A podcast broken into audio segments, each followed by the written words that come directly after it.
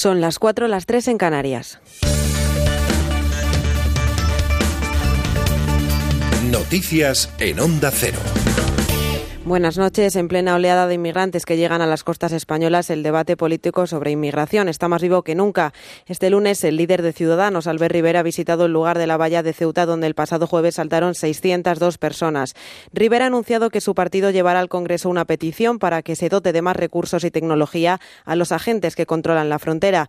En sintonía con las palabras del presidente del Partido Popular, Pablo Casado Rivera, ha acusado al Gobierno de provocar un efecto llamada a base de gestos. Más allá de las ocurrencias, más allá del buenismo, más allá de los programas electorales, más allá de los, de los comités de marketing de un gobierno, eh, hay que saber cuando uno toma decisiones lo que conlleva. Y desde luego se está produciendo, es innegable, estamos ya superando los 20.000 inmigrantes irregulares este año, está llegando mucha más gente eh, que otros años y vamos a superar seguramente este año, incluso el año pasado, que fue masivo reducir el número de alumnos por clase, también las horas lectivas de los profesores y acelerar las, sustituciones de los docentes titulares. Son las medidas que la ministra de Educación, Isabel Celá, quiere llevar a cabo lo más pronto posible. Prevé que después del verano el Consejo de Ministros podrá derogar algunos de los puntos del decreto impulsado por el Partido Popular en 2012. El plan del Gobierno es revertir los recortes educativos a partir del curso 2019-2020. Todo ello lo anunciaba este lunes la ministra al término de la conferencia sectorial de educación. Miren, estas medidas son capitales para la calidad de la educación. Tienen un impacto enorme en la calidad de la educación. Y como algunos solemos decir siempre, nunca fue un problema de la humanidad el educar a las élites. Y sí lo fue, sin embargo, educar a aquellas personas que tienen rentas mucho más bajas y que tienen mayores dificultades.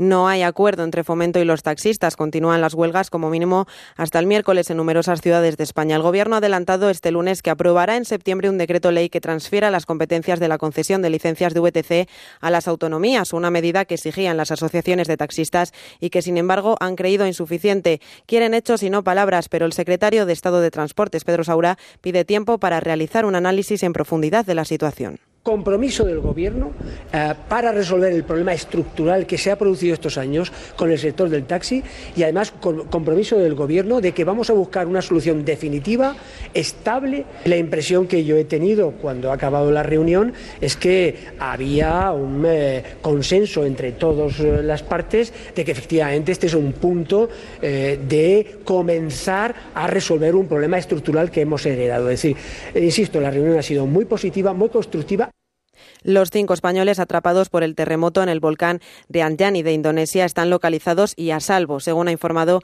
el Ministerio de Exteriores. La tortuosidad del terreno tras la sacudida de 6,2 grados ha complicado el descenso de la montaña de las más de 600 personas atrapadas. Las avalanchas y el desprendimiento de tierra ha provocado que, el, que ha provocado el seísmo han bloqueado el camino de regreso a los escaladores, pero ya están cerca del pie de la montaña, todos a salvo y sin heridos graves. La mayoría de ellos son turistas, aunque el grupo también en el grupo también viajaban guías y porteadores. Los equipos de rescate han empleado dos helicópteros para ayudar a la evacuación. Según el balance provisional, al menos 16 personas han perdido la vida, 355 han resultado heridas y miles de edificios han sufrido daños a consecuencia del terremoto. Equipos de rescate con helicópteros trabajan en la evacuación.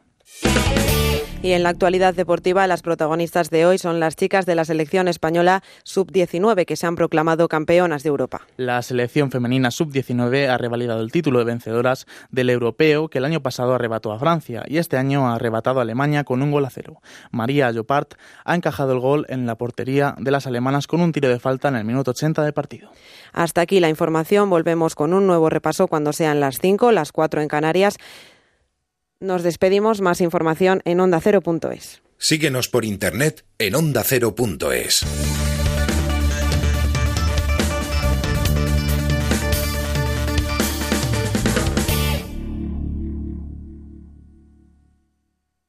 Para el coche, para la playa, para la terraza, para la siesta, te sugerimos Gelo en verano. Los nombres propios de la ciencia actual, el mundo a vista de satélite, viajeros extremos, estrenos de cine y muchas ganas de pasarlo bien juntos. Una historia diferente cada tarde. Escúchanos y verás cómo te quedas. Gelo en verano, de lunes a viernes de 3 a 7 de la tarde con Arturo Tellez. Te mereces esta radio. Onda Cero, tu radio.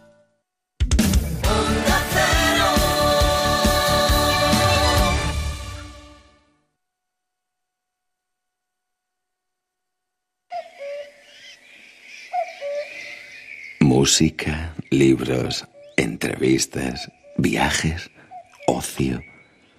Déjame que te cuente. En Onda Cero con Eduardo Yáñez.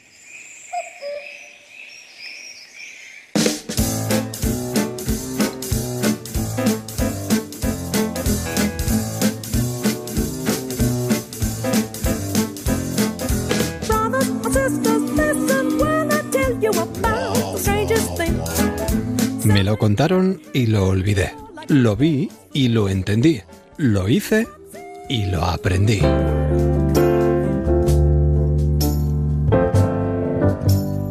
¿Qué tal amigos? Muy buenas noches y bienvenidos a una nueva temporada de verano de Déjame que te cuente. Hasta las cinco y media, cuatro y media en Canarias. I will go to the consequence of love. Con muchas cosas que contarte.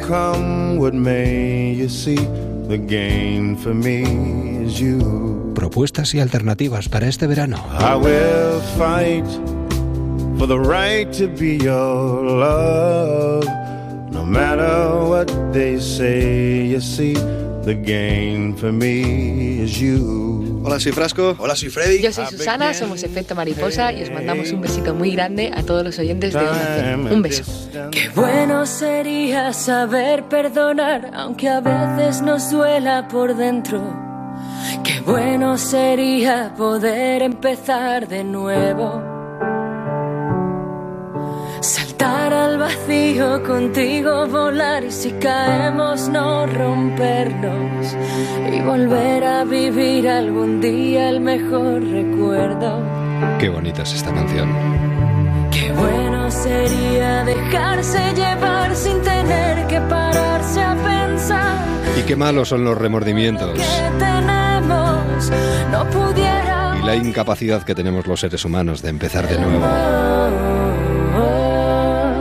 Amor. Y cuántas cosas mágicas nos perdemos. Lo nuevo de efecto mariposa, este efecto hacía falta a nuestro alrededor y afortunadamente llega de nuevo. Susana, ¿qué tal? ¿Cómo estás? Muy bien, ¿Dónde buena. estabas metida? Bueno, haciendo algunas cositas. Ya, ya, ya, ya. Os echábamos de menos. Bueno, está Susana Alba y está también Frasco aquí con nosotros. Frasco, ¿qué tal? ¿Cómo estás? Muy, muy bien, muy, muy bien. La verdad, con destapando- muchas ganas de, de- de arrancar con, con este proyecto nuevo y, y- y hacía falta ya. Tenemos energía acumulada, vamos. Déjame jugar con las palabras, destapando el frasco de las esencias. Totalmente, totalmente, totalmente. Un frasco lleno de música, de energía y vamos, a rebosar. Nuevo trabajo además con unas letras fantásticas. Y esto solo es un adelanto. Ya iremos disfrutando de este efecto mariposa. Pero eh, tengo la sensación de que vais a agitar las alas y esto se va a notar hasta en China. Esperemos Co- que sí. como el que- efecto mariposa, como en tiene que buen ser. sentido de- Como- hombre, del efecto. Eso es, eso es. Vuela, voláis, Vuela, empezáis, levantáis el vuelo ahora. Sí, ha sido una, et- una etapa de cuatro años entre un disco y otro y, Sí. Y bueno, han pasado muchas cosas. eh, Desde la- el abandono de Freddy, de nuestro tercer componente, ex Sí. componente, bueno, por decisión propia sí, y tal. sí, sí, claro. Bueno, la vida. Todo bien, claro, nos queremos mucho, pero bueno, se cansó de la carretera y, y bueno, pues partiendo de eso y, y pasando también por, por el, cambio de, el cambio de discográfica, cambio de, de manager, de agencia de contratación y Sí. bueno, pues todo este proceso de, de crear Vuela, de, de, de crearlo, de maquetarlo, de, de irnos al estudio con él. Y bueno, pues, por- yo creo que por eso viene el nombre Vuela, ¿no? Dándole un poco sentido a, a todos estos cambios, a esa energía, a esas ganas, a- a- al arranque, a todo esto, ¿no? ¿Y uno sigue sintiendo los mismos gusanillos que sentía al principio? Es como, como nosotros, cuando hacemos un programa de radio y de repente se enciende la luz. Mm. ¡Wow! Esa sensación de que te lanzas al vacío y dices, ¡buf! Yo creo que, que va peor ¿Qué eso. me va a pasar? Sí. Pero eso está, Sí, por sí. una parte está bien porque así uno no le pierde el respeto a la Sí. otra persona Claro, que está al claro. otro lado. Sí, ¿no? Sí, sí, sí, mantiene alerta y estás ahí con Sí. todos los sentidos. Pero uno se siente igual que al principio, con ganas de contar las cosas, con capacidad de hacerlo. Yo creo que más. Sí, ¿qué ¿Más? Yo creo que cuando, cuando por lo menos personalmente Sí, mi sensación claro. cuando empecé era música sin pensar en las consecuencias que tenía el hecho de sonar en radio o qué es lo que iba a provocar en, en el sentimiento de otra persona, ¿no? y, eh, y ya son 17 años y claro, y en ese tiempo pues, te has dado cuenta de cosas que ocurren al margen de, o sea, que realmente sucede ese efecto mariposa, ¿no? De que tú has creado algo en tu casa, en la intimidad, algo muy pequeñito, ha trascendido a, a- a algo mucho más grande, ¿no? Al principio no, no éramos conscientes de eso, yo por lo menos no, ahora sí, y la verdad es que eh, yo creo que es lo más gratificante de, de esto, ¿no? Ver cómo que hemos llegado a, al alma de, de- de- de muchas personas y, y escuchas comentarios que realmente te hace querer seguir sacando esa parte íntima de ti y que yo creo que hay muchas medias naranjas por ahí, ¿sabes? A nivel de sentimiento eh, y hemos encontrado muchas medias naranjas, ¿verdad? Y luego también uno siempre tiene eh, la duda de saber eh, o de querer saber si lo que uno está contando otro lo siente como lo siente uno, uno mismo, ¿no? Totalmente. Y cuando ya lanzas las canciones y de repente la gente Sí, sí, sí. tiene la sensación de que la has escrito para él o estás Sí. hablando de ella, Sí, sí, sí. De hecho, hemos tenido muchísimos comentarios en las redes de. Me habéis, o sea, esta canción la habéis soltado justo en el momento que parece que la habéis escrito para mí. O sea, gente que se han casado y que su banda sonora de, de su vida ha sido X canción. O sea, es que ha habido cosas curiosas, ¿no? Claro. Bueno, ¿y qué efecto mariposa va a sobrevolarnos a partir de ahora con este nuevo trabajo? ¿Qué intenciones tenéis? ¿Qué traéis en la maleta?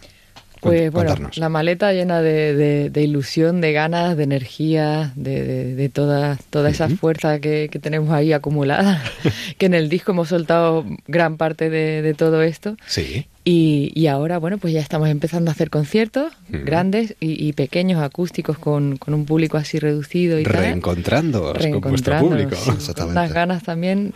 Y, y bueno, pues la, presentar en- vuela por, por todos los rinconcitos y, y nos gustaría también salir fuera de España, a ver si, si lo conseguimos con este Sudamérica, disco. por ejemplo, Sí. estaría muy bien. Estuvimos hace tiempo en, en México Sí. y bueno, también nos gustaría a ver si, si, si podemos batir fuerte las alas y, Allí y estarán, llegar. allí estarán igual que estábamos aquí diciendo, ¿dónde está Efecto Mariposa? Por favor, que vuelvan ya. Tenemos muchas peticiones por, por Claro, internet y tal y nos hace mucha ilusión y, y tenemos ganas Sí, de hemos volver. esperado a, a tener algo que decir. Sí. O sea, preferimos a nivel de todo, porque incluso ahora con el tema de las redes sociales, eh, claro, tenéis que poner cosas, pero si es que no tenemos nada que contar hasta que tengamos cosas que contar. Claro, no, no, todo Y llega en su momento. ahora sí, ahora sí que vamos a, a no desaparecer, ¿no? O sea que... Bueno, todos nos preguntamos eh, a veces a nosotros mismos, ¿qué me está pasando? ¿no? Si os estabais preguntando qué le estaba pasando a efecto mariposa, la respuesta suena así. Y suena muy bien. ¿Qué me está pasando? Me despierto, me levanto, son las 3 de la mañana, el reloj amenazando. Con los ojos como platos, esta noche será larga. ¿Qué me está pasando? Que no consigo comprenderme, solo sé que no sé nada. La música ayuda mucho, ¿no? A entenderse a uno mismo, a comprenderse, a comprender a los demás. Une. La música es... ¿Qué tendrá la música cuando la, música es el idioma universal. O sea, el, el- el hecho de ponerle una letra a una música es un añadido, yo creo, ¿no? Es como ponerle mensaje ya más claro, pero más allá de, de ese mensaje, eh, la música sola crea sensaciones, ¿no? Y nosotros nos movemos por ahí, o sea, hecho de, a la hora de componer lo hacemos de esa manera, hacemos primero la música y esa sensación que nos, nos, ¿Nos genera? nos genera, pues te lleva a un guion X, ¿no? Y si no sabes decírselo con palabras, díselo con música, ¿no? Claro. Porque la música es un lenguaje universal. Es que es así, Además, es así. muchas veces no hace falta ni entender lo que te están diciendo. Nada. Te produce ansiedad, te produce nostalgia, Sí. te produce alegría, te produce. o sea, Eso es. está, está todo ahí, Sí, está sí. todo ahí. Y te hace volar. Claro. Con mucha facilidad. No hace falta comprar el billete de avión. Directamente te dejas llevar y ya está. ¿Qué me está pasando? Lo nuevo de Efecto Mariposa que va a dar mucho, mucho, mucho, mucho que hablar. Estoy convencido de ello y vamos a empezar a anunciar conciertos dentro de nada y espero que dentro de muy poquito podáis dar uno de esos conciertos aquí a orillas del Cantábrico. Tenemos Ojalá. muchísimas ganas. Sí, sí, sí. Nos encanta esto, ¿eh? Nos encanta. La verdad es que eh, no sé si me voy a venir aquí a vivir, la verdad. Si Susana me deja, me vengo. Pues veniros, veniros. Lo malo es para ensayar, no sé yo cómo me tendría que venir yo también. Pues vente tú también. Claro, ¿no? tendremos que. El que norte mirar. tiene algo también mágico, ¿eh? Sí, sí. Sí que lo tiene, lo tiene. Lo tiene, lo tiene. Pues desearos la mejor de las suertes. Muchas gracias. Gracias de verdad por venir con tan buena música bajo el brazo y espero que este efecto mariposa eh, venga eh, para quedarse durante mucho tiempo. Sí, seguro. Lo intentaremos. Seguro, porque ya de verdad Si que nos os dejáis, estaremos. Sí, sí, sí, no, no, vamos. Contar con un espacio aquí en la radio siempre. Muchas gracias. Muchísimas gracias y feliz vuelo a todos. Gracias. Hasta pronto, adiós.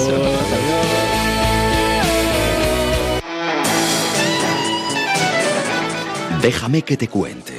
En Onda Cero con Eduardo Yáñez. Música. Era necesario respirar para mirar alrededor. Paseo por La Habana y un café frente al malecón. Con, con, con, comienzan los recuerdos, las espinas a aflorar en mi interior. Nosotros comenzamos una nueva edición de verano y lo hacemos paseando por esos rincones que nos ofrecen alternativas para estas noches o días de verano. Y a estas horas de la madrugada, ¿qué tal si nos acercamos hasta Burriana? Porque está a punto de comenzar el Arenal Sound. Y allí está Tomás Abril. Tomás, buenas noches. Buenas noches, ¿qué tal? Pues encantados de volver a saludarte un año más. A las puertas además del Arenal, porque estáis, vamos, a punto de abrir ya directamente. Nada, solo queda, quedan horas, como, como bien comentas, para empezar a recibir a, a los miles de sounders que van a venir desde, desde diferentes puntos de España. Así que nada, deseando, deseando abrir puertas y, y que comience, que comience la aventura. ¿Qué particularidades tiene la aventura este año? Cuéntanos. Bueno, pues como siempre es una mezcla explosiva entre playa, que tenemos el recinto justo al lado de- del mar, más de 120 artistas, eh, bueno, y con diferentes actividades y, y, bueno, para que la gente eh, pues descanse, descanse lo justo y disfrute al máximo. ¿Hay algún concierto que te haga especial ilusión este año de los muchos que ofrecéis en el programa? o- Pues este año la verdad es que la gente en general está bastante contenta con el, con el cartel de, de este año. Bueno, tenemos a- desde el artista del momento Bad Bunny el domingo, tenemos a los DJs número dos del mundo, Dimitri Vegas and Like Mike, eh, tenemos a Jetline, a James Bloom, eh, y bueno, y sin dejar de lado, por supuesto, a, a los artistas nacionales que, que muchos de ellos vienen a presentar sus nuevos, nuevo- nuevos materiales, nuevos discos, como Dorian, eh, eh, Carlos Sarnes, tenemos a, a Maldita Nerea, eh, tenemos a La Casa Azul, tenemos a Alfred García de Operación Triunfo. Un cartel, como puedes ver, Sí, sí, de lo más ecléctico, pero que al final eh, a la gente mm, eh, le gusta ir a ver un concierto de la raíz y luego también le gusta eh, disfrutar de un concierto de Sidecar. O sea que aquí la gente, los jóvenes, eh, disfrutan de todos los conciertos por igual. Pues hasta el 5 de agosto, ¿alguna recomendación para los que se estén, bueno, eh, me- montando ya en el coche y estén a punto de acercarse hasta allí? Nada, pues solo de- como estamos eh, diciéndoles por redes sociales y demás, que tengan un buen viaje a todos, que nosotros les estamos esperando con los brazos abiertos y, y deseando verles por aquí y que lo único que, que deseamos es que lo disfruten y que se vayan con, con un buen sabor de boca. Hombre, y que no se olviden de meter el traje de baño en la mochila, ¿no? Porque ahí tenéis una temperatura impresionante estos días. Sí, bueno, además eh, hemos estado viendo eh, las previsiones y, y parece y todo apunta que va a ser sol todos los días, así que el traje de baño no puede faltar. Teniendo en playa al lado y piscina, que tenemos un escenario en la piscina, pues ya te puedes imaginar. Bueno, pues yo creo que ahí queda la invitación y un año más. Aquí está ya, ya. O sea, le quedan horas tan solo para que comience y arranque el Arenal Sound. Que salga todo muy bien, Tomás, y lo iremos recordando aquí en los micrófonos de Onda Cero, ¿de acuerdo? Muchas gracias. Buenas noches, hasta luego. Buenas noches. Empieza a rodar, Rolly. Muy bien, empezamos. Muy formales todos. Cine.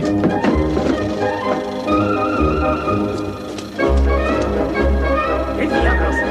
¿Está loco? En Onda ¿Qué hago? ¿Qué hago? Corta. No, espera, espera. Sigue rodando. Quizá no esté tan loco. No se vayan sin mí. Hola Manuela, soy Clara Villalba. Necesito verte mañana en la misa que damos por Cornelia. Vos sos la única que me puede ayudar a saber qué pasó con mi hija. Vos eras su mejor amiga, pero no puedo entender cómo pudo desaparecer así, Perdida. la nada, Atención a esta película. delante de los ojos de sus amigas. Atención a este libro. Cornelia. ¿No piensan nunca en esa noche? Tráiler es fantástico y el libro, ¿qué vamos a decir del libro? Que llega en Editorial Planeta de la mano de una compañera periodista que escribe como Los Ángeles, que se llama Florencia Echeves. Florencia, ¿qué tal? ¿Cómo estás? Hola, ¿qué tal? Estaba, me, me- se me puso la piel de gallina cuando estaba escuchando allí las voces de, de, de Luisana Lopilato, de, de las actrices, Es de, que de es Amaya Salamanca. Es bueno el tráiler, ¿no? Sí, sí, sí. Mira, Está mira, mira, bueno. mira, escucha, escucha, escucha.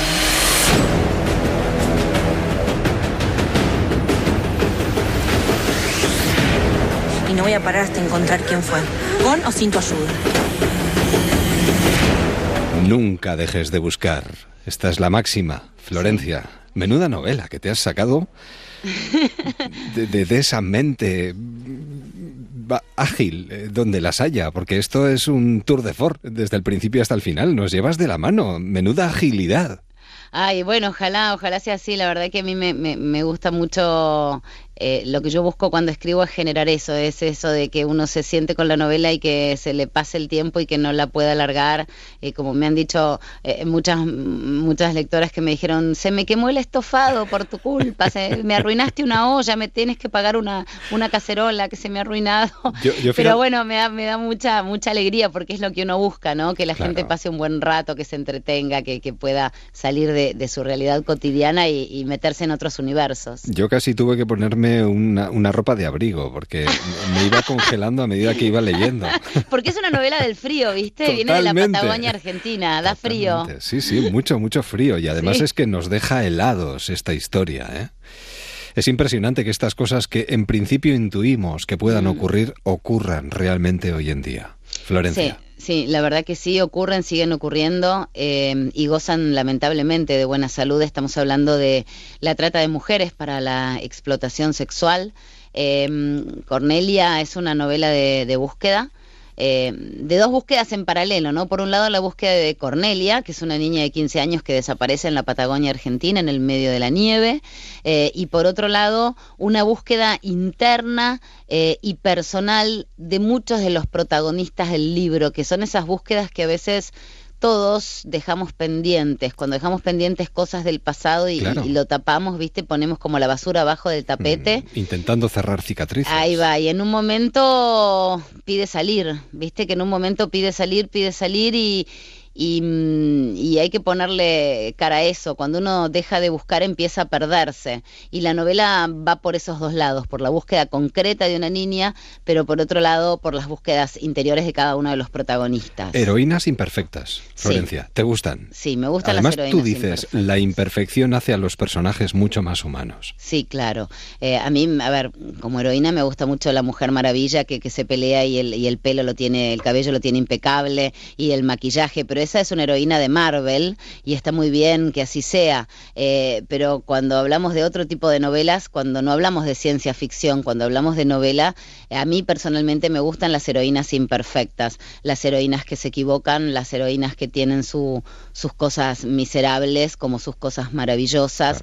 No creo en los buenos totales o en los malos totales. Sí crees en los desafíos morales, porque te gusta jugar con ellos. Me gusta jugar con ellos y, mm, y por otro lado no me gusta juzgar a mis personajes. No quiero que hagan todo bien ni que hagan todo mal. No me gusta juzgarlos. Creo que eh, los lectores y las lectoras son lo suficientemente inteligentes como para juzgarlos por sus propios medios. No me gusta ponerle carga moral a los personajes.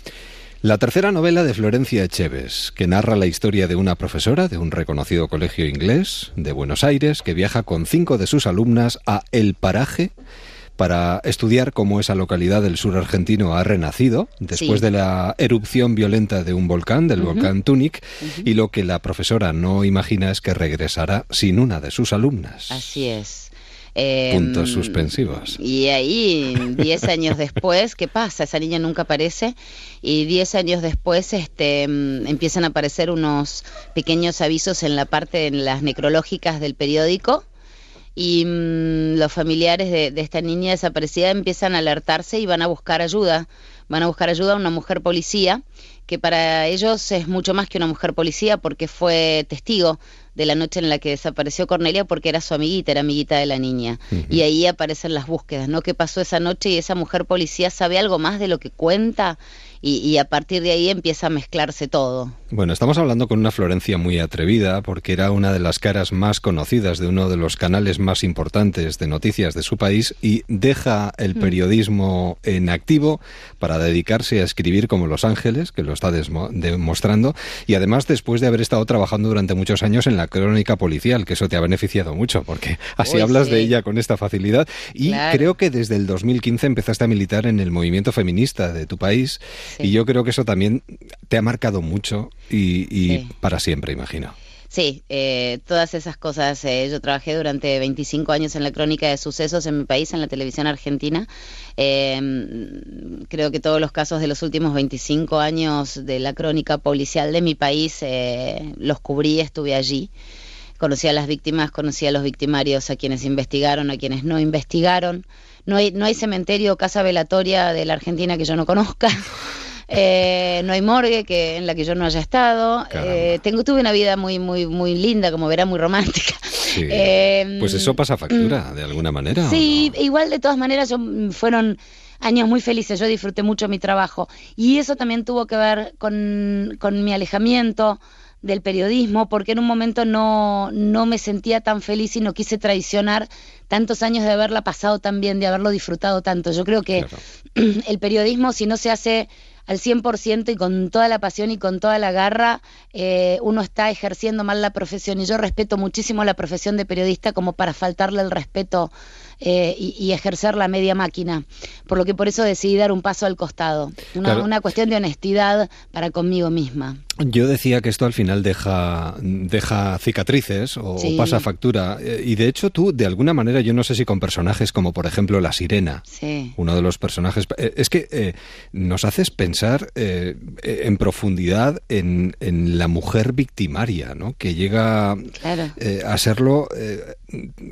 habiendo sido víctima también. Es decir, Sí, hay sí. un planteamiento aquí interesantísimo. Una veces cree que una víctima, por el hecho de serlo, es impoluta y, y evidentemente no lo es. No, no lo es. Digo, a ver, no, no, no, no existe, no existe eso. Yo siempre tengo una frase, hay una frase en mi país que, que es muy común, que se, que ahora yo se las voy a decir en la jerga de, Sí, Argentina favor, y después claro. se las la, la traduzco. Eh, la frase es ningún pibe nace chorro. ¿Qué quiere decir eso? Que ningún niño nace ladrón, ¿no? Ningún pibe nace chorro. Es una jerga de, de- de mi país. Sí. Eh, ninguna, ninguna persona nace mala por sí, no venimos este, ya malos, no somos malos. Se va construyendo, hay una construcción alrededor de la maldad, como hay una construcción alrededor de la bondad también. Y en ese edificio que se va construyendo eh, hay imperfecciones. Eh, una persona puede ser víctima y eso ya no la excluye absolutamente de todas sus acciones a futuro. Eh, puede convertirse, puede devenir en victimaria o una persona que en algún momento fue victimario eh, puede devenir en víctima. Digo, una cosa no excluye a la otra. Eh, en los años que yo he trabajado en la crónica de sucesos me ha pasado muchísimas veces de ver eh, eh, en víctimas eh, reacciones a futuro que te digo que te ponen la piel de gallina, que las ponen en un lugar espantoso. Y no por eso dejan de ser víctimas o lo que les pasó es una pavada, Eh, no. fíjate, Florencia, Me gusta mucho jugar con eso. Claro. Fíjate que eh, nosotros hemos vivido un debate y un dilema con este tipo de cuestiones que yo no sé si tienen eh, punto de conexión, pero yo creo que sí, con el tema de la manada aquí Sí, en. España, inevitablemente. Sí, lo que pasa es que llega un momento en el que cuando ya las cosas están, están probadas y cuando ya hay un fallo judicial, aunque algún juez todavía esté fallando desde el medioevo, Sí. escriban desde el medioevo, eh, me parece que, que en un punto tenemos que tener claro que en un hecho concreto hay criminal, ¿no? Hay víctimas y victimarios eh, y hay que estar siempre al lado de la víctima. No quiere decir que esa persona el día de mañana no vaya a convertirse en victimaria. Estamos analizando el hoy, ese caso concreto.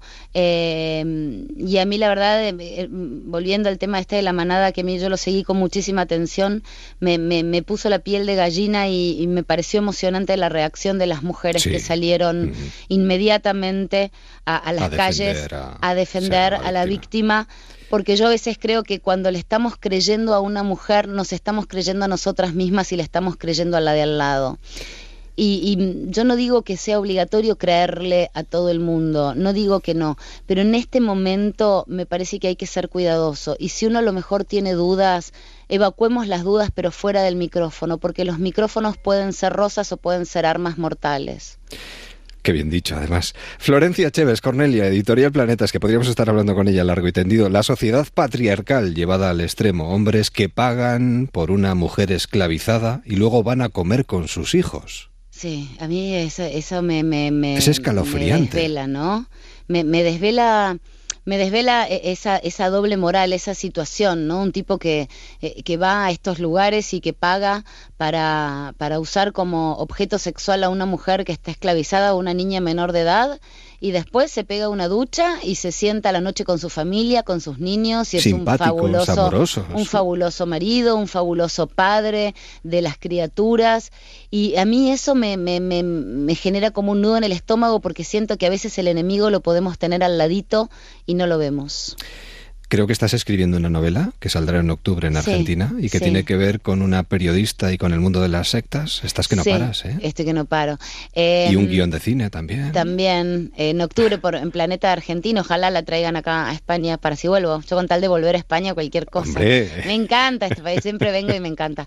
Eh, sí, tiene que ver con eso y tenía ganas de escribir sobre una mujer periodista porque siento que ahora desde la vereda de enfrente puedo hacerlo con, con más honestidad. ¿Viste cuando uno va a un museo y mira un cuadro que te dicen los que saben de arte que hay que alejarse para ver la Sí, totalidad del cuadro? sí. Bueno, entonces ahora me parece que escribir sobre periodismo me divierte porque puedo ver este la totalidad del cuadro y además es un universo que conozco, es mi universo, es en el que me crié, así que este nadie me tiene que venir a contar nada de eso. Y tanto, y tanto, y te leeremos, vamos, con la misma pasión con la que hemos Ay, ojalá, leído ojalá. este, este Cornelia. Además, llega en el momento apropiado. Aquí en España llega el verano, llega el calor, esperemos, todos sí, lo ¿no? estamos Ayer me decían eso, claro, porque nosotros ahora nos estamos en Argentina todos metiendo bajo de la cama hace grado, temperaturas Claro, bajo cero. invierno, Pero acá, está precioso, viene la temporada linda de veranito. Sí, pues para esa temporada linda, el mejor helado es este libro. Me sí, porque viene del frío, viene de la Patagonia, es un libro del frío. Y tanto, Florencia, ha sido un verdadero placer. Muchísimas no, el gracias. placer es mío. Y cuídate mucho y vuelve pronto, ¿de acuerdo? Ojalá, voy a volver, te prometo. Muchísimas gracias eh, por la atención que me has brindado. Un beso, adiós. Hasta luego. Secuencia 1, plano 1, toma 1. Este verano, déjame que te cuente. Onda Cero.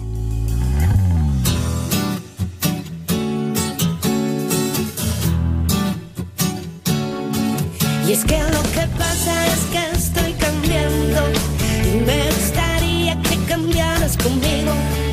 Últimamente no sé qué pasa, me siento rara, no me siento bien conmigo. Tengo una mala noticia. Nadie cambia por el hecho de leer un libro ni de ir al psicólogo. Pero también una buena noticia.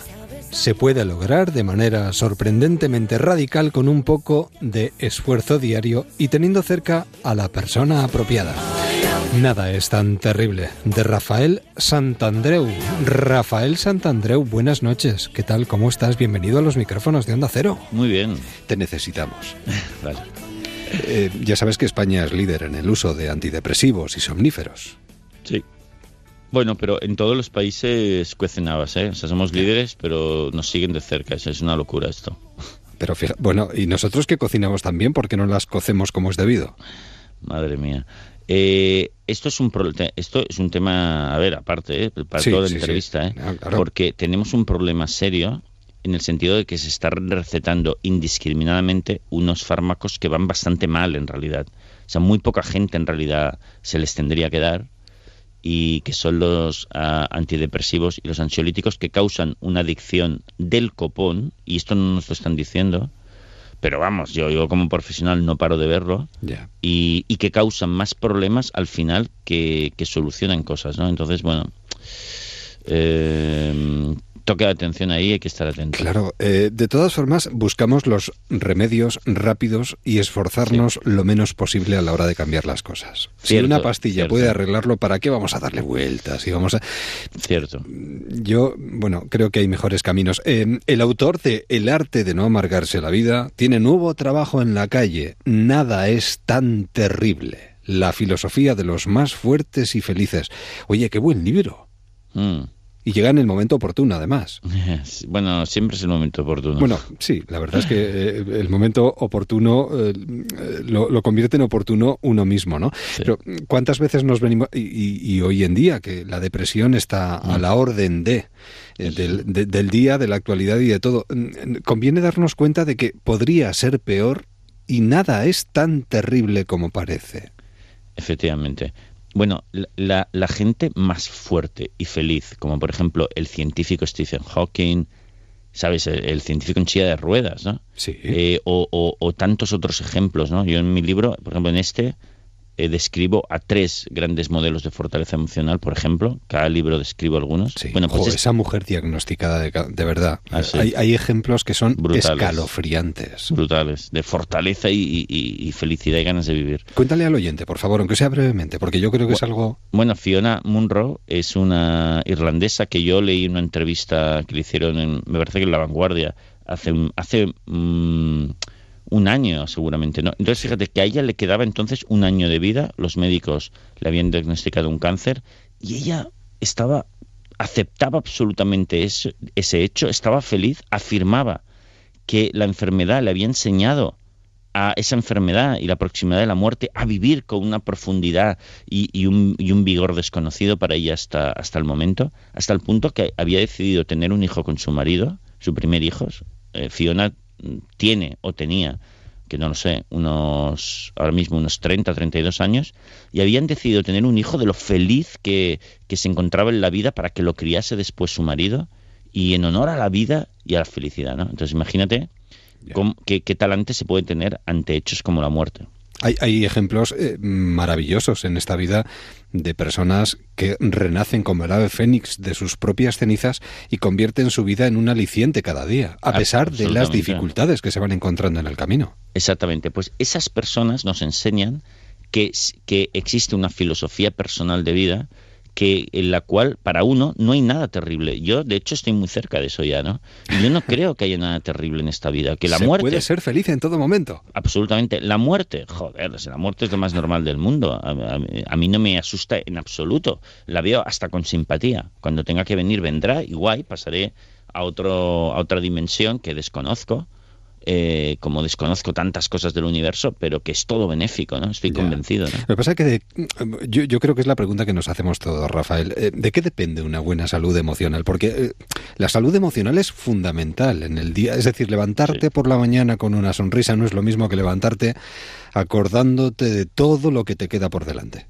De- depende de un buen diálogo interno, de lo que te dice, de una buena filosofía de vida, ¿no? Ya. Eh, de que necesites muy poco, de que seas capaz de andar muy ligero por el mundo, ¿no? Eso es fundamental.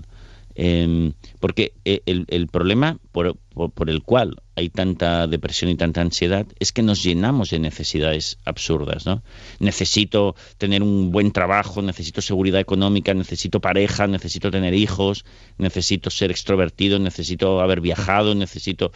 eh, Yo, yo añadiría, si me lo permites, una Sí. cosa más. No nos gustamos nada a nosotros mismos. Claro. A veces. Claro, absolutamente, ¿no? Porque ta- tampoco tenemos aceptación incondicional de uno mismo y de los demás, ¿no? Que es, que es algo que es muy fácil de tener, ¿no? Si, si en realidad te aplicas. Entonces, hay toda una serie de puntos que te van a convertir en una persona fuerte. La primera, como te decía, es necesitar muy poco. Eh, si me deja la pareja esta noche, coño, yo voy a poder se- ser súper feliz a partir de mañana porque tengo brazos, tengo piernas, nunca he necesitado pareja para ser muy feliz.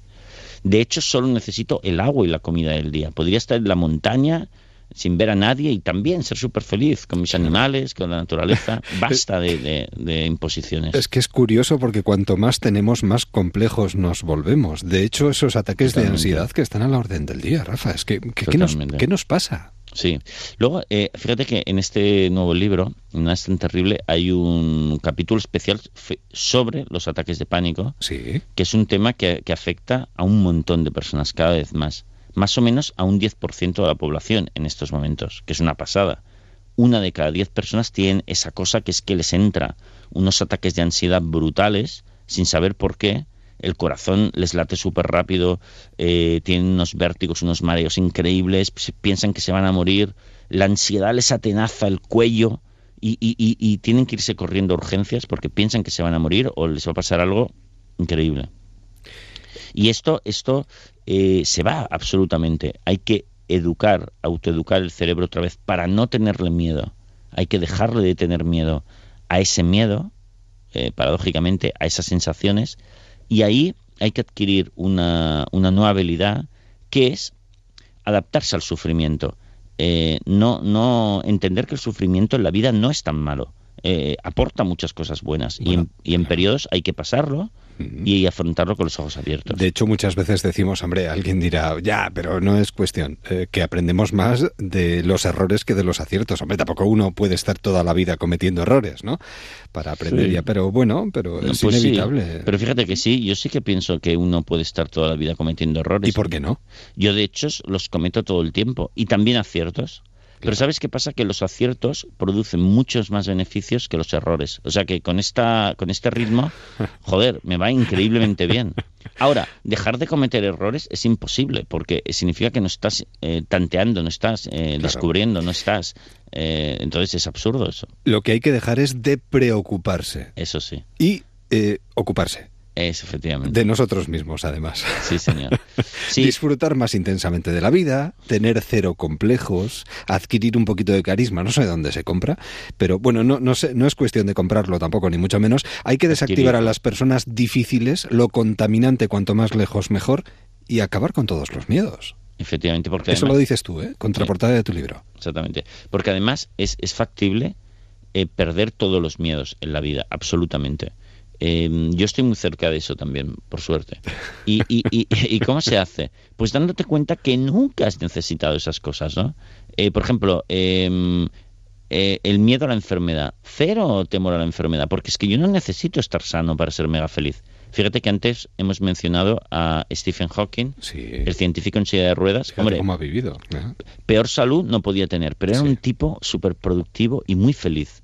Pues él es un ejemplo. En mi libro hay otro, que es, por ejemplo, Michael J. Fox, el, el- el actor que hacía, que hizo Regreso al Futuro, ¿de acuerdo? Además, recientemente decía que se siente en uno de los momentos más eh, maravillosos de su vida. Eso es. Y fíjate que tiene un Parkinson súper severo desde hace unos 20 años, y, pero él ha transformado en eso en una, en una oportunidad de hacer algo hermoso. Y él tiene una, la fundación, mira, tiene la fundación de contra una enfermedad, que en este caso es el Parkinson, más importante del mundo, que más dinero recoge para, para la investigación de esa enfermedad, que está produciéndose unos avances increíbles, solo gracias a Michael J. Fox, porque ese recauda cada año miles de millones de euros, mucho más que todo el presupuesto americano eh, eh, de Estados Unidos para investigar sobre esa, eh, sobre esa enfermedad. Eh, Rafael, mm, recomiendo tu último trabajo, de verdad, es fantástico. Nada es tan terrible de Rafael Santandreu, editorial Grijalbo, la filosofía de los más fuertes y felices. Rafael, un verdadero placer, de verdad, te veo luego. ¿eh? Igualmente, muchas gracias. Hasta luego, adiós. bonito, todo me parece bonito. Bonita mañana, bonito lugar, bonita la cama, que bien se ve el mar. Así, poquito a poco, vamos acercándonos a las 5, 4 en Canarias. Bonita la vida, respira, respira, respira. Mi teléfono suena, mi pana se queja, la cosa va mal, la vida le pesa, que vivir así ya no le interesa, que seguir así no vale la pena, se perdió el amor, se acabó la fiesta, ya no anda el motor que empuja la tierra, la vida es un chiste con triste final, futuro no existe, pero yo le digo bonito. Nos abrochamos los cinturones para eh, levantar el vuelo poquito a poco durante los próximos minutos, aunque ella lo diría muchísimo mejor. Eh, nos daría mucho mejor las indicaciones para el momento previo al despegue. Natalia Sanchidrián, muy buenas, ¿qué tal? ¿Cómo estás? Hola, muy bien. Te puedes colocar perfectamente en mitad del pasillo y recordar viejos tiempos, ¿eh? Bueno, me encantaba. Y dar las indicaciones pertinentes. Eso siempre nos ha llamado mucho la atención y nos pone. A mí- sí, pues a mí siempre me gustaba muchísimo porque, porque bueno, era como, a ver, esto es lo que realmente nos va a salvar la vida en caso de emergencia. Claro, claro, Sí. el comandante dando las instrucciones pertinentes y vosotras haciendo las señas Sí. o indicando dónde está cada cosa. Entre, entre las compañeras a veces nos reíamos y no podíamos con ello, ¿eh? pero era, la verdad es que la aviación es muy bonita, Pero es sigues, muy bonita. sigues haciendo lo mismo, Natalia. Eh, no, En, en el, eh, quiero decir, Oh, eh, sí. sí, sigues haciendo lo mismo, sigues dándonos las indicaciones ah, qué bonito. de dónde está lo que necesitamos para salvar o llevar una mejor vida. Ah, claro, pensaba que decías que se seguía trabajando de No, azafata. Yo no, no, decía, no, no, "El no, auxiliar no, de que va, vuelo". que va. Pues eres sí, eres, sí. eh, la azafata de nuestra conciencia. Qué bonito, nunca me lo habían dicho. ¿eh? Nos vas indicando dónde tenemos el salvavidas, eh, dó- dó- dónde está, cómo Nunca tenemos que ponernos el cinturón de seguridad. Nunca habían hecho esa comparación. Me Bueno, gusta, me gusta. Está bien, está bien. Está muy bien, Sí. está muy bien. Además, no es lo mismo volar solo que volar contigo. En- Bueno, no es lo mismo volar solo que volar con alguien, ¿eh? O sea, es muy bonito el, el estar en compañía. Es Ya. muy bonito, la verdad. Bueno, azafata de vuelo en su momento. Eh, tú has viajado y has vivido en diferentes lugares. Tengo entendido que en Suiza, Inglaterra, Alemania, República Dominicana, Entre otros, sí, entre sí. otros muchos. ¿Te vas a Inglaterra para escribir este libro? ¿Huyendo de España? Bueno, huyendo de ti misma probablemente, como huimos todos. literalmente, literalmente huí de España, efectivamente. Y allí te pones a escribir, escribes este libro, eh, desnudándote totalmente. Yo eh, llevaba escribiendo desde los ocho años, porque yo escribía diarios Sí. para sacar fuera lo que llevaba dentro. Es decir, yo necesitaba sacar de alguna manera, ya eh, siendo pequeñita, mi, mi, mi- mi malestar o mi curiosidad o como quieras llamarlo, me hacía que sacara fuera eh, a través de la escritura muchísimas emociones y muchísimas experiencias que yo estaba teniendo. Así que lo que es escribir y la comunicación conmigo misma, bien, me viene desde bien O pequeñita. sea, la terapia desde pequeñita ya, Sí, porque esto es sí, sí. terapéutico. Sí, totalmente. La escritura es muy terapéutica. Entonces yo llevo escribiendo ya desde hace muchísimos años. Jamás me consideré escritora porque era algo que yo hacía obviamente para mí, pero cuando me fui a, a Inglaterra fue cuando eh, a través de pues bueno de muchísimas eh, técnicas de vibración emocional que hice muchos trabajos conocí profesores maestros que, que bueno de una manera u otra ayudan a muchísimas personas a gestionar sus emociones. Uno de, de mis profesores me dijo Natalia pero tú, tú deberías escribir un libro de todas estas cosas y estas experiencias porque efectivamente ellos fueron los primeros que los segundos que sabían de este tema y, y entonces, curiosamente, en un principio me dio un dolor de estómago porque me dio miedo. Era como que, Dios mío, una cosa es escribir en Facebook o trabajar como azafata o como modelo, que es lo que estaba haciendo, en plan aparentando ser feliz y todo esto. Y otra cosa es mostrarme al mundo, ¿sabes? Desnuda, desnudar tu alma de, de- de este modo. Y me dio un dolor de estómago, se me quedó la idea ahí, pero yo sabía que era miedo pero se me quedó la idea ahí. Y sí que es cierto que entonces eh, empecé a, a, bueno, pues a desarrollar esta idea para si posiblemente en el futuro me, me sentía con fuerzas el poder publicar, publicar los libros. Sí que es cierto que eran, eran muchísimas páginas y Volando Alto es el primero de una trilogía, porque no me, no me Bueno, entraba poco todo. a poco, poco a poco, Poco claro. a poco, sí. Los- en los vuelos hay que hacer escalas. Siempre.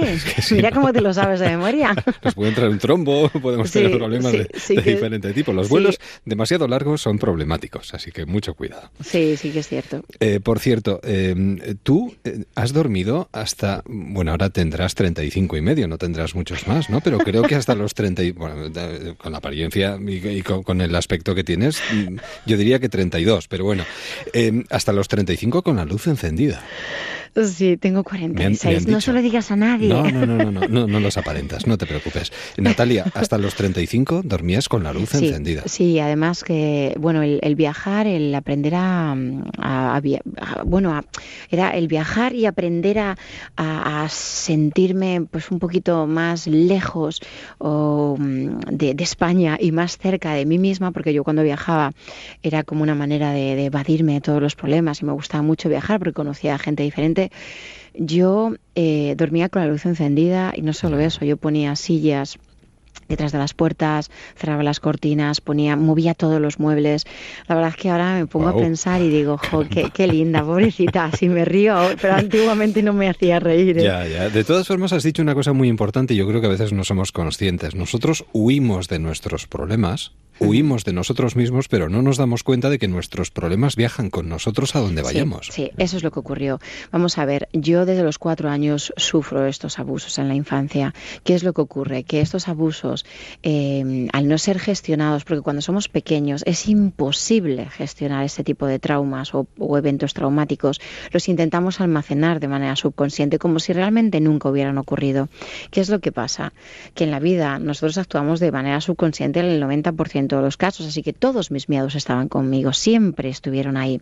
Cuando yo desarrollé por una mala gestión eh, de, las emociones, bulimia y, anorexia, no tuve más remedio que, ingresar. Estuve en, con un psiquiatra, obviamente, un psicólogo, bueno, era en la unidad de trastornos de alimentación. Yo fui ahí cuando poco a poco eh, me doy cuenta que me tengo que enfrentar a los miedos gracias a esta inminencia de psiquiatra. Entonces eh, yo me doy cuenta que, que, tengo que enfrentarme a los miedos y que realmente la bulimia era una tapadera de uno y cada y, y de todos mis miedos.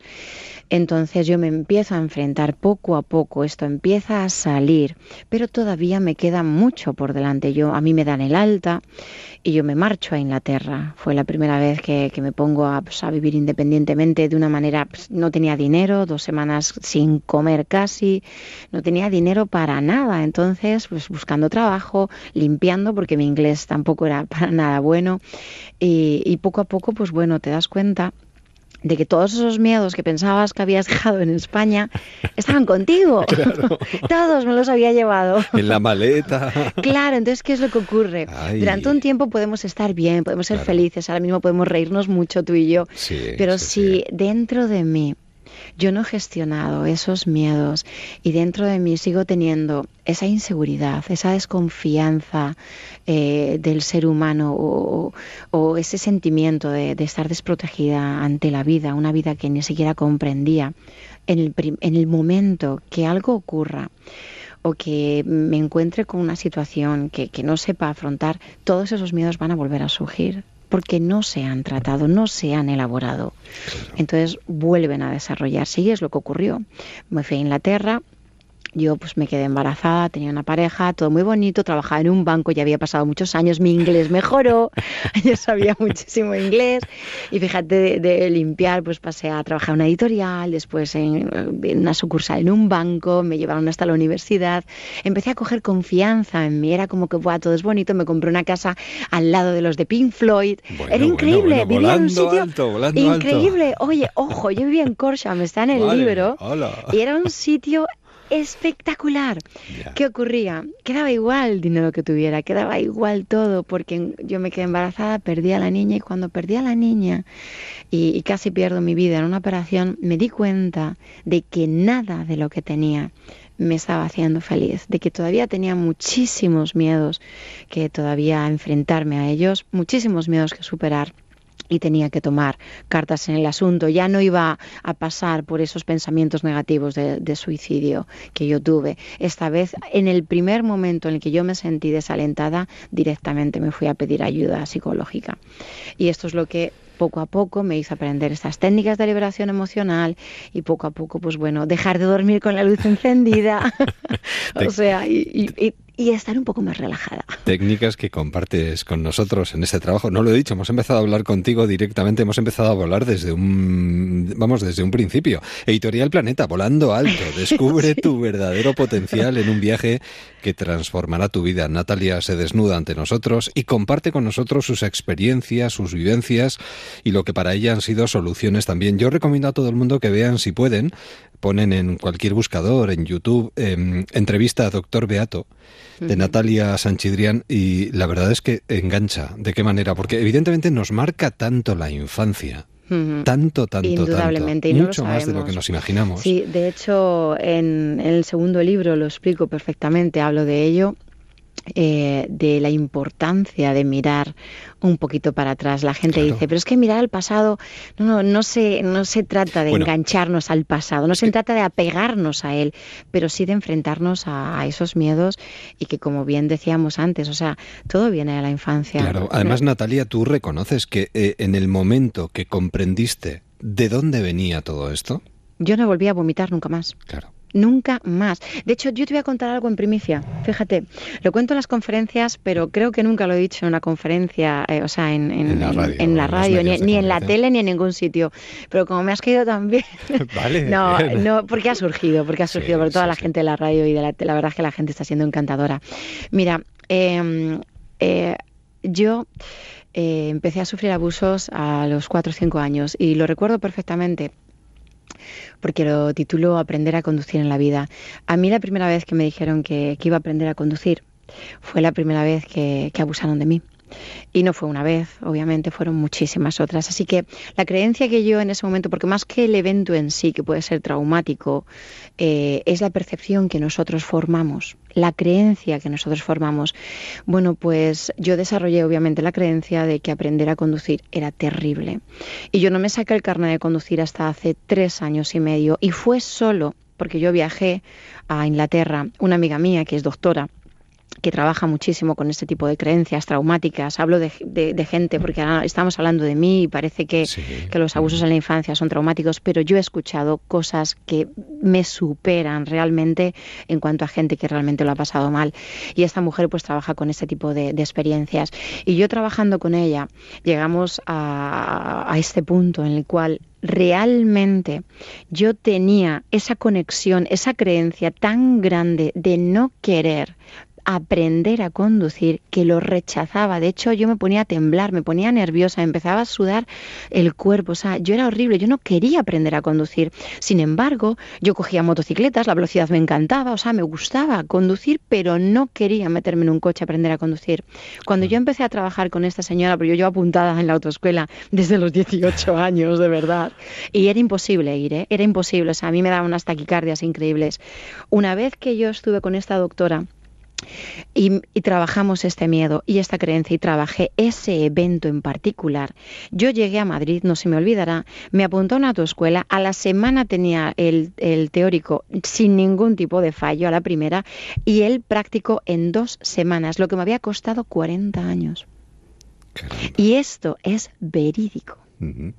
Como nosotros no hayamos elaborado algo que realmente nos ha dejado un bloqueo emocional, como no lo trabajemos, en el momento en el que nosotros pensemos, soñemos o llámalo de cualquier manera, visualicemos ese evento, el cerebro no atiende a si es pasado o si es presente, te va a hacer conectar como si realmente te estuviera ocurriendo ahora. Y eso genera unos químicos. Y eso es de lo que habla Volando Alto, de la importancia de romper ese vínculo entre el estrés causado por nuestros eventos del pasado y el momento presente.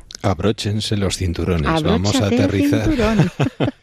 Tenemos que aterrizar, seguiría volando contigo, pero el tiempo se nos va. Por cierto, eh, es una pena que de pequeños nadie nos enseñe a Una gestionar pena muy grande que nuestras, no nos enseñen a gestionar emociones. las emociones desde Pero bien bueno, la eh, infancia. Pero podemos- poco a poco vamos podemos cambiando. claro que sí. Y, y- Podemos cambiar ahora. y la diferencia entre ser y comportarse es eh, importante. Bueno, todo eso lo vamos a encontrar aquí. Volando alto, de Natalia Sanchidrián. Natalia, ha sido un verdadero placer El volar placer contigo, ha sido mío. Muchísimas gracias. Cuídate mucho y nos vemos en la segunda entrega. Igualmente. Hasta beso, pronto a todos. adiós. Gracias. Déjame que te cuente. En Onda Cero. Así llegamos a las noticias de las 5, 4 en Canarias. Después de las noticias, volvemos. Hasta ahora. Cambiaría lo que fuera si hace falta solamente por verte feliz. Tanto tiempo esperando una promesa, una caricia, una señal. Formas parte de este sueño y yo contigo llegaría hasta el final. Te juro que nada puede ir mejor, solo si es contigo. Porque esta vida me lo enseñó.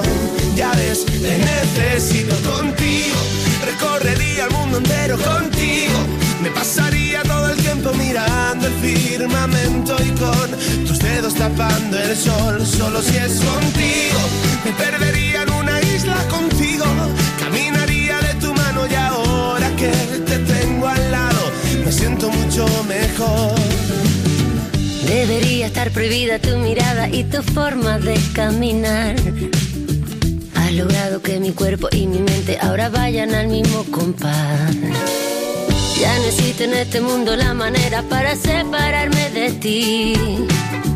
Todo es bueno y es perfecto, claro, si te quedas junto a mí. Te juro que nada puede ir mejor, solo si es contigo. Porque esta vida me lo enseñó. Ya ves, te necesito contigo. Recorrería el mundo entero contigo. Me pasaría todo el tiempo mirando el firmamento y con tus dedos tapando el sol. Solo si es contigo. Me perdería en una isla contigo. Caminaría de tu mano y ahora que te tengo al lado, me siento mucho mejor. Solo si es contigo. Solo si es contigo.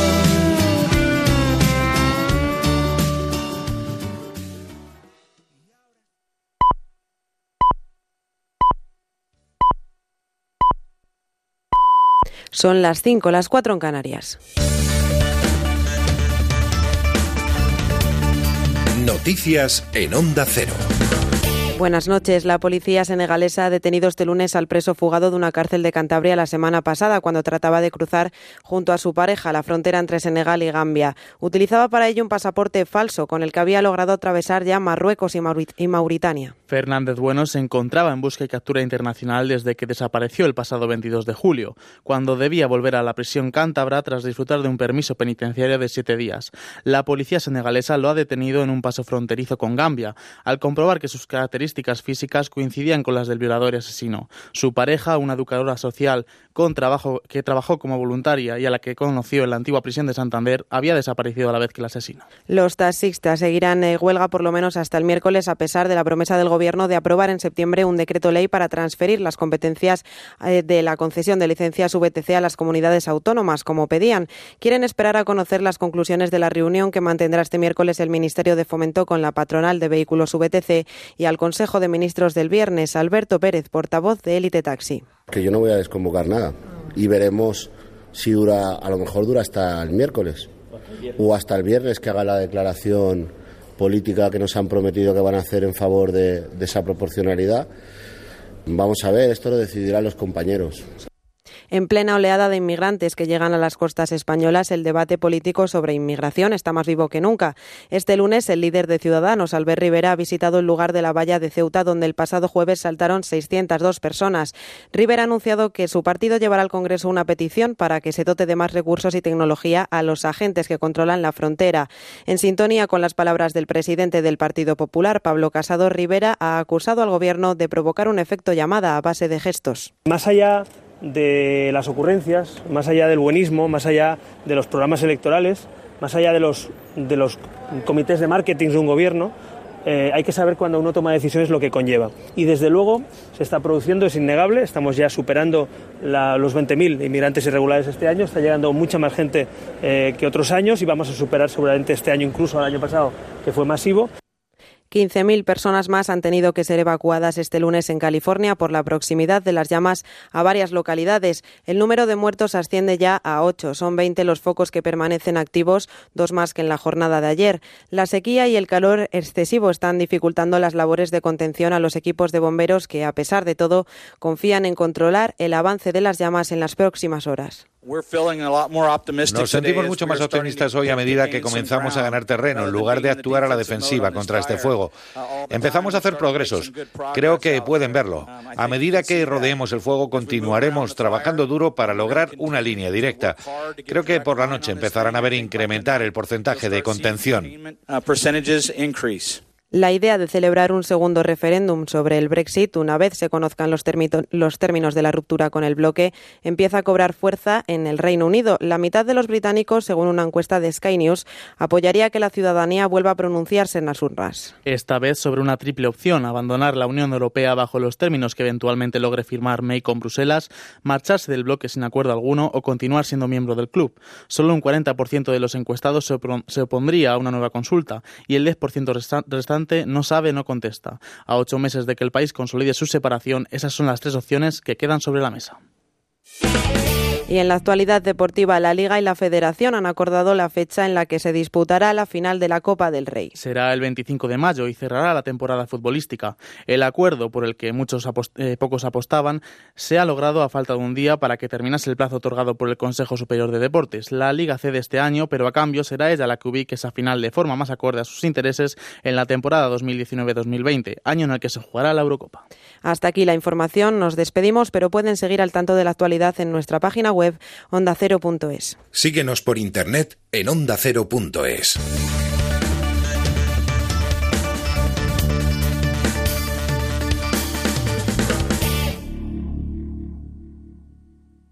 Para el coche, para la playa, para la terraza, para la siesta, te sugerimos Gelo en verano, los nombres propios de la ciencia actual, el mundo a vista de satélite, viajeros extremos, estrenos de cine y muchas ganas de pasarlo bien juntos. Una historia diferente cada tarde. Escúchanos y verás cómo te quedas.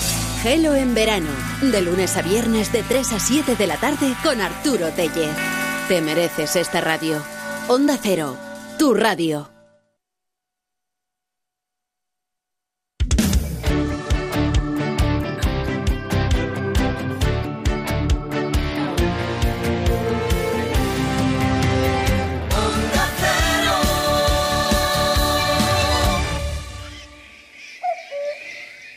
Música, libros, entrevistas, viajes, ocio.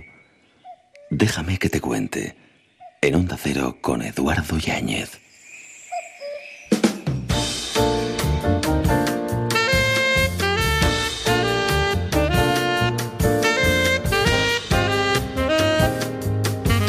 Continuamos nuestro particular viaje después de las noticias de las 5, 4 en Canarias y nos embarcamos en el mundo de la literatura. Viajeros en Onda Cero.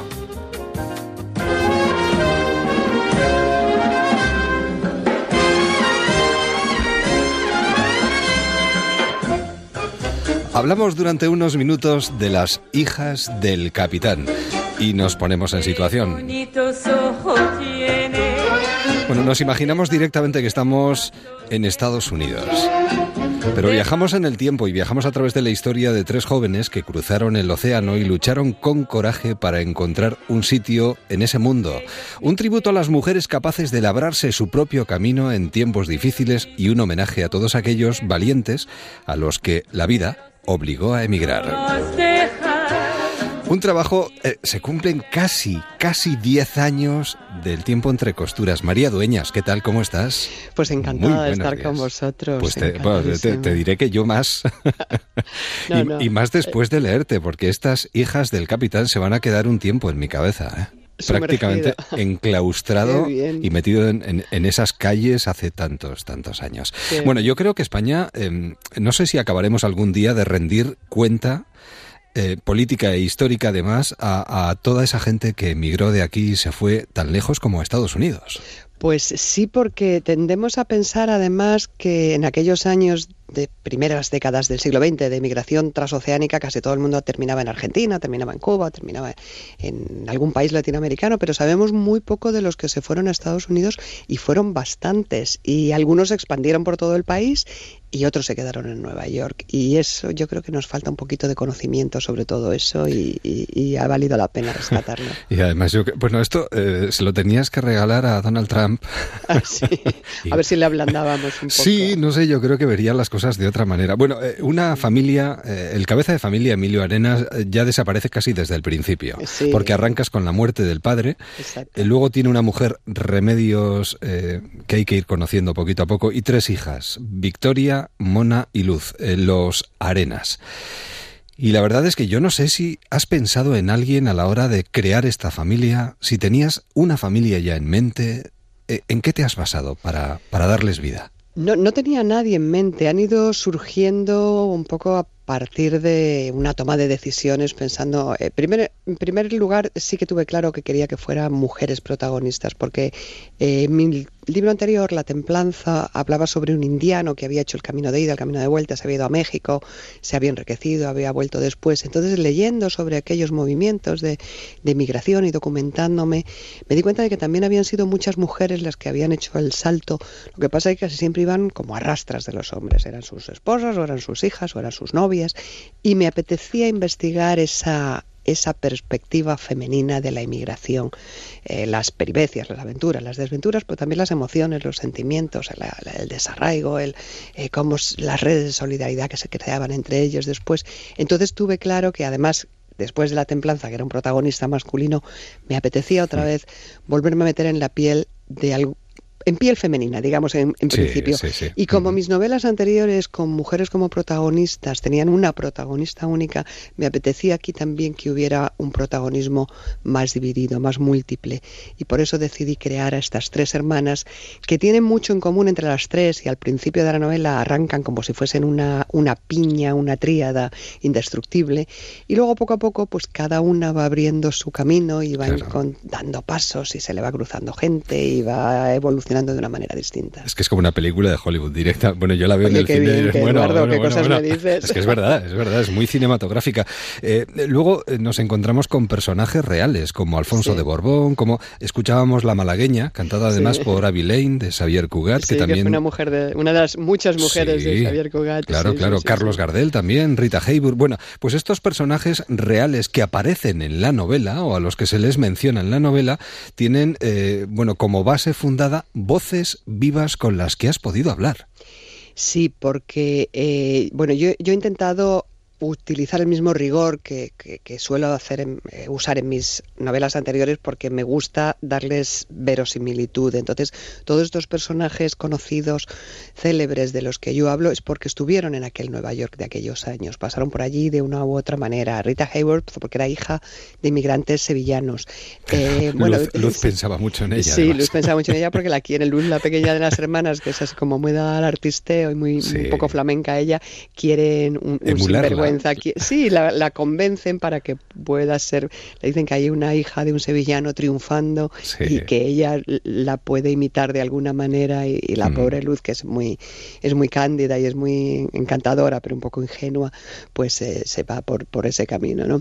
Eh, entonces Rita Hayworth estaba por allí. Eh, Gardel, lo que yo cuento de los huesos de Gardel, porque no aparece él, había estado unos años, un par de años antes, había muerto después en un accidente en Colombia, pero por Nueva York vuelven a pasar sus huesos en el camino de vuelta que Fidel hasta Buenos Aires. Claro. claro, y ahí está Fidel, el pobre hijo del funerario que quiere ser, es un, un, muy, muy eh, lamentable imitador de Gardel, pero bueno, es un tipo entrañable también y, muy mm. tierno. Y los que sí que estaban también esos años eran, por un lado, Xavier Cugat, que, que acabas de mencionar, que estaba triunfando en el Waldorf Astoria, uno de los grandes hoteles de Nueva York, con su orquesta de ritmos latinos y cubanos, que él fue como el primer precursor en, digamos, americanizar esos ritmos, ¿no? Convertirlos en, en un estilo muy al gusto de la América de entonces, muy dinámica y muy y donde todo pasaba muy rápido y donde la gente tenía muchas ganas de salir de la Gran Depresión y, y pasarlo bien.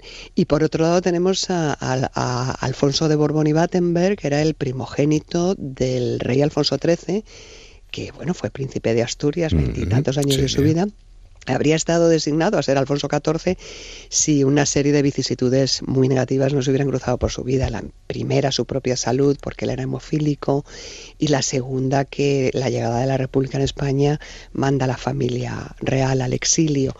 Y luego ya la tercera es, bueno, pues sus, sus propias decisiones personales porque se enamora locamente estando en un sanatorio en Suiza, se enamora de una cubana totalmente plebeya, los padres dicen que de ninguna manera consienten ese matrimonio y entonces renuncia a todos sus potenciales derechos de, de, asumir el trono de España si alguna vez volvieran.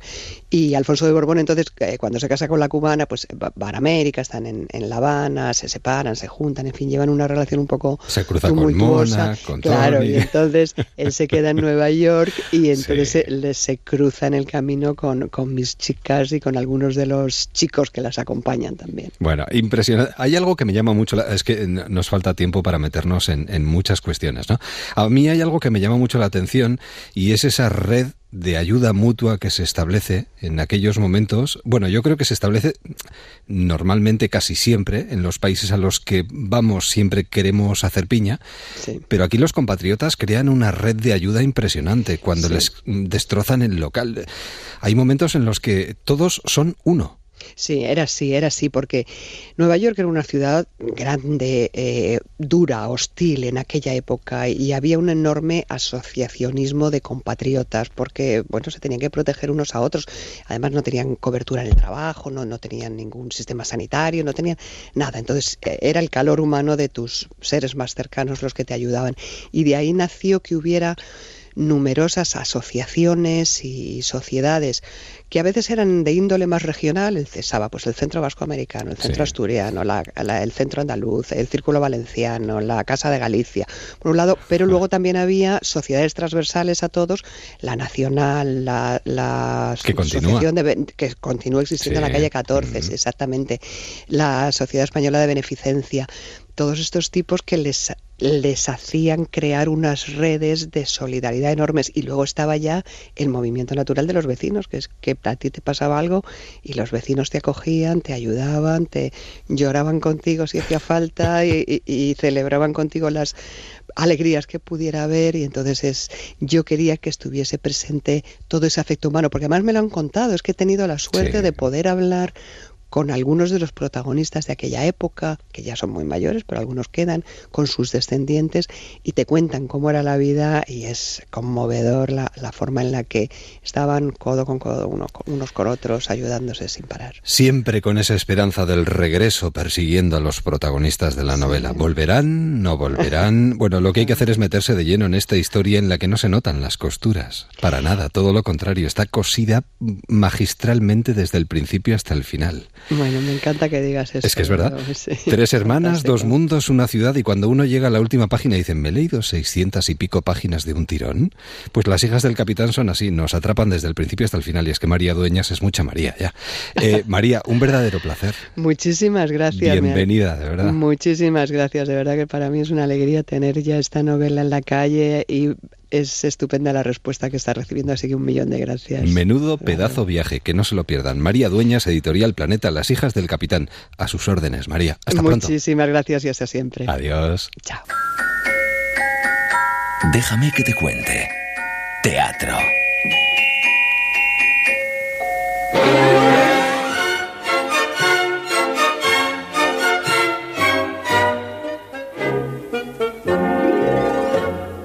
Estamos a muy poquitos metros, muy poquitos de un teatro, el Teatro Victoria Eugenia, donde creo que actuó en varias ocasiones Carmen Ruiz Moragas. Ante la duda se lo preguntamos a Pilar Eire. Pilar, ¿qué tal? ¿Cómo estás? Hola Eduardo, ¿qué tal? Pues encantado de tenerte con nosotros. ¿Cuántas veces vino a actuar Carmen Ruiz Moragas a San Sebastián? Muchas, imagino. Muchas, a San Sebastián y a Bilbao, pero muchísimas veces porque formaba parte de las giras. En aquella época el teatro pasaba la mitad de los eh, meses, se pasaban en una plaza fija que era Madrid y luego mm, tenías tus obras de repertorio que paseabas por, por provincias, como se decía decía entonces, eh, que era pues Barcelona, Valencia, Zaragoza, Bilbao, San Sebastián, Galicia, y ella vino infinidad de veces y muchas veces la acompañaba el rey, o sea, o, era una excusa, cuando ella venía era una excusa para que viniera el rey. Y lo curioso es que a veces eh, el, rey, como todos los hombres infieles, era un celoso compulsivo.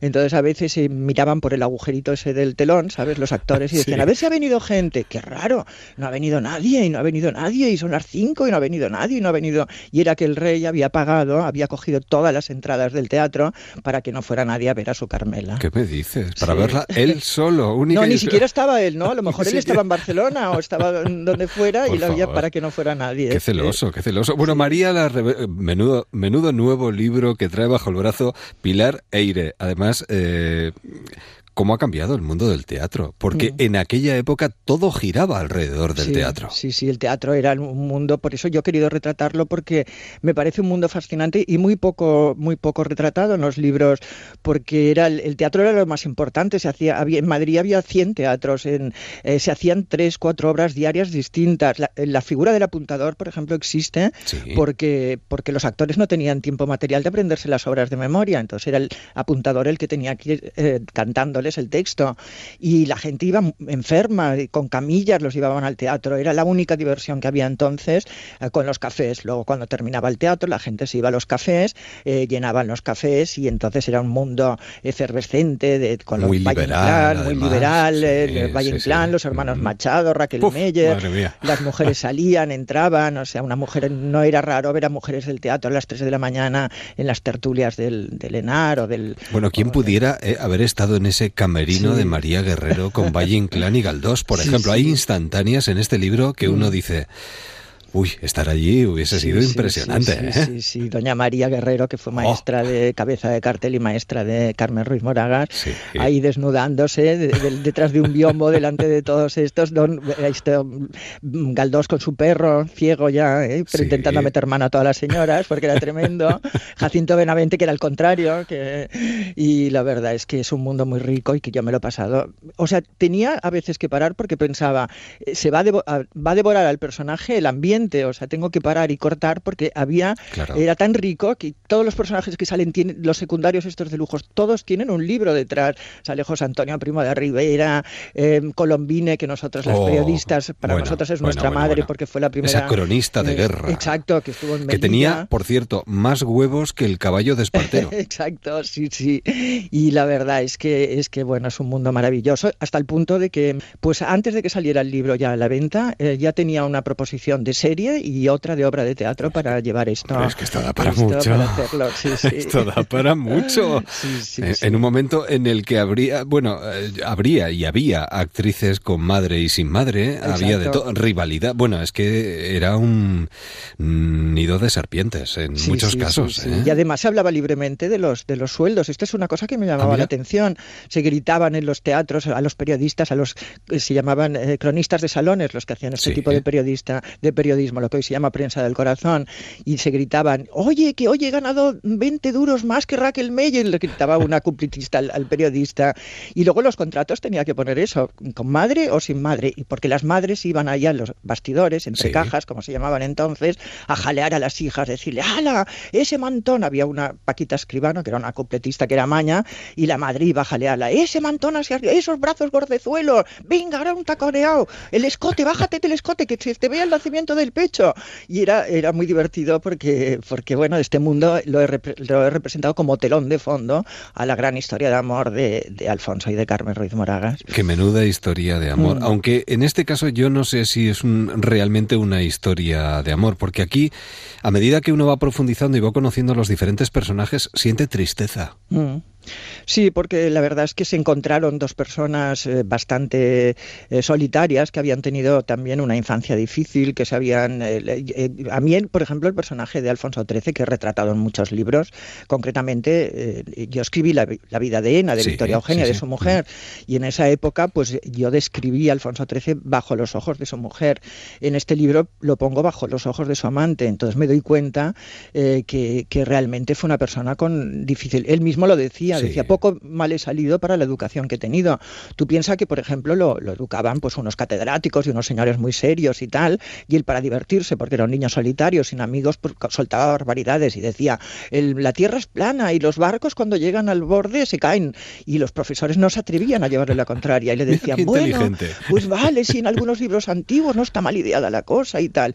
Y lo curioso es que esto tiene una, una un, un paralelismo con la educación de don Juan Carlos, que a mí me contaron que tenía un profesor de francés que cuando empezaba las clases de francés le decía, todos los días le decía exactamente lo mismo, permítame vuestra Alteza que intente darle clases en una materia que usted conoce mucho más que yo. A pesar de eso, empecemos. Y todos los días empezaba con esta frase y claro, el, que, ¿cómo, va, ¿cómo vas a recibir las órdenes de un señor que dice que sabes más tú que él? Ahora, en este caso sí que se encuentra uno eh, gente o, historias de gente rota, ¿no? Y gente mm. muy, muy sola. Eh, hay momentos en los que describes la relación con cuatro términos, que yo defino o, mm, vamos, te lanzo directamente. Amor, deseo, vicio y amistad. Hmm. Ella decía que si hubiera una palabra que contuviera esas cuatro ideas, así se definiría eh, lo que tenían Alfonso y ella. Alfonso era un hombre ya, cuando la conoció a ella, pues era un hombre ya, pues ya desgastado, ¿eh? porque su primera relación sexual había tenido lugar a los 14 años con Sol Santoña, había sido una relación auspiciada por los señores de la corte, que luego entraron a aplaudir cuando él culminó su, su vamos, el acto sexual, entraron todos a aplaudir en la Cámara Real y desde entonces pues no había parado o sea, había sido un, estaban, decían los médicos, el médico Pérez de Petinto, que incluso que tenía satiriasis, que es esta ansia inmoderada pues, de tener relaciones sexuales. Y cuando conoció a Carmela, pues ya era un hombre que ya estaba cansado, entonces se, eh, se la hoguera la avivaba pues con otros estímulos, pues desde el hachishina, a películas pornográficas, eh, de los hermanos Baños, que eran unos directores catalanes, hacían películas porno especialmente para él, eh, películas que se pueden ver en la red, además es muy curioso porque son unas señoras de proporciones considerables, muy rubensianas, con, que no se quitan las medias, o sea, que llevan unas medias eh, que no se las quitan para nada, y siempre hay algún elemento o militar o del clero en estas, en estas películas, o sea que tenía una y, y los textos eran de él. Entonces él veía estas, estas películas con Carmen, pero ella se daba cuenta de que necesitaba algo más, y entonces ahí intervino el órgano sexual más poderoso que, que existe, que es la imaginación, y ella se, se, en fin, ahí desarrolló unas artes amatorias que permíteme que no explique. No, no, no. pero, pero yo creo que, también son Que se acerquen a la librería y pregunten por Carmen la Rebelde, de Editorial Planeta. Por cierto, hablamos de una época y de una mujer que eh, ella, vamos, se, bueno, se consideraba y además se definía como antitaurina, mm. antimonárquica, eh, que fue una adelantada de su tiempo, promovió el primer refugio de animales de Madrid. Sí, sí. Ella, con, ella consiguió, a cambio de ir a un acto público en favor de, del general Primo de Rivera, le arrancó la promesa de que haría un refugio de animales en Carabanchel. Entonces, con fondos de ella, con fondos de Piedita Joeloe y con fondos de Raquel Meyer, que era las, eh, las Raquel Meyer era la número uno, ganaba dinero en Nueva York, en París, en todas partes, hicieron este refugio. Y lo curioso es que cuando ellos hablaban de refugio, decían, no, vamos a hacer un refugio de animales. Y le decían, pero ¿cómo un refugio antiaéreo? Para los cepelines alemanes, para los pobres animales. O sea, el concepto de este refugio de animales no, tenía lo tenía muy claro. No lo tenía muy claro.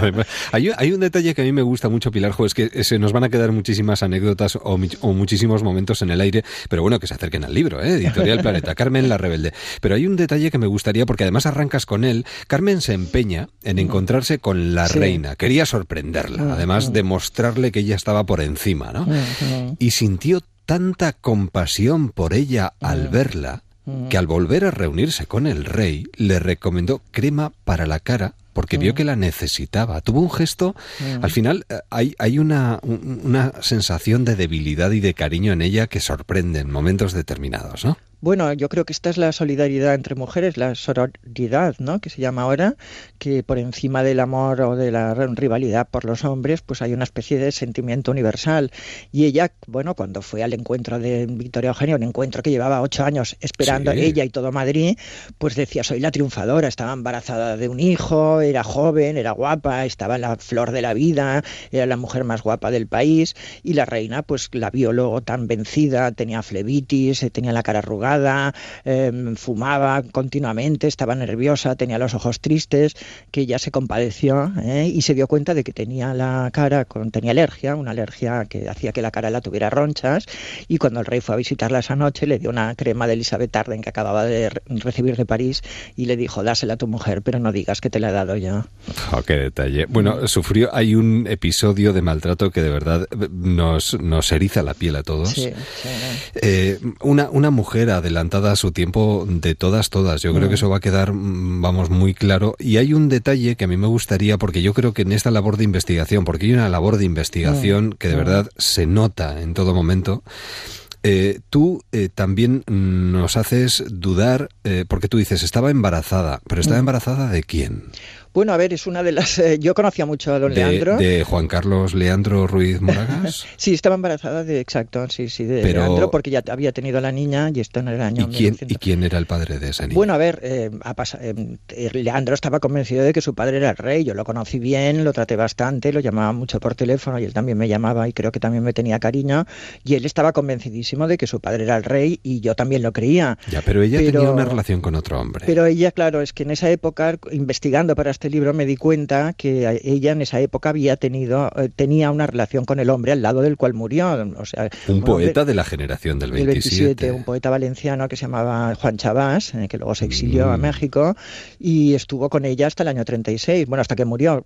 Eh, ella murió con la, con la mano de él cogida, pero con el nombre de Alfonso en los labios. Entonces yo planteo la duda de que quizá el hijo podía ser de, de, de, Juan o, del rey, a lo mejor ni ella misma lo sabía. O sea, yo planteo la duda y luego cada uno que saque sus conclusiones. Pero bueno, es evidente que la prueba del ADN no se le hizo a Leandro nunca. O sea, que pruebas al 100% de que fuera hijo de Alfonso XIII. Bueno, yo que siempre adjudico hijos a los Borbones, mira, una vez, por esta vez les quito uno. Bueno, no vamos a hablar ahora de los Bobones, ni mucho. Perdón, perdón. Eh, eh, eres una joya de la corona, de verdad, Pilar. Y nos encanta tener entre las manos libros como estos que nos hacen, bueno, plantearnos muchas cosas y sobre todo disfrutar de épocas pasadas pensando que podían haber sido estas mejores o bueno, o que nos hubiera gustado estar en ellas para vivirlas. Pero bueno, la verdad es que Carmen la Rebelde merece la pena y se merece una buena lectura. Editorial Planeta. Pilar, siempre es un placer. Muchísimas gracias. Muchas gracias, de verdad. Cuídate mucho. Hasta, Hasta pronto. pronto.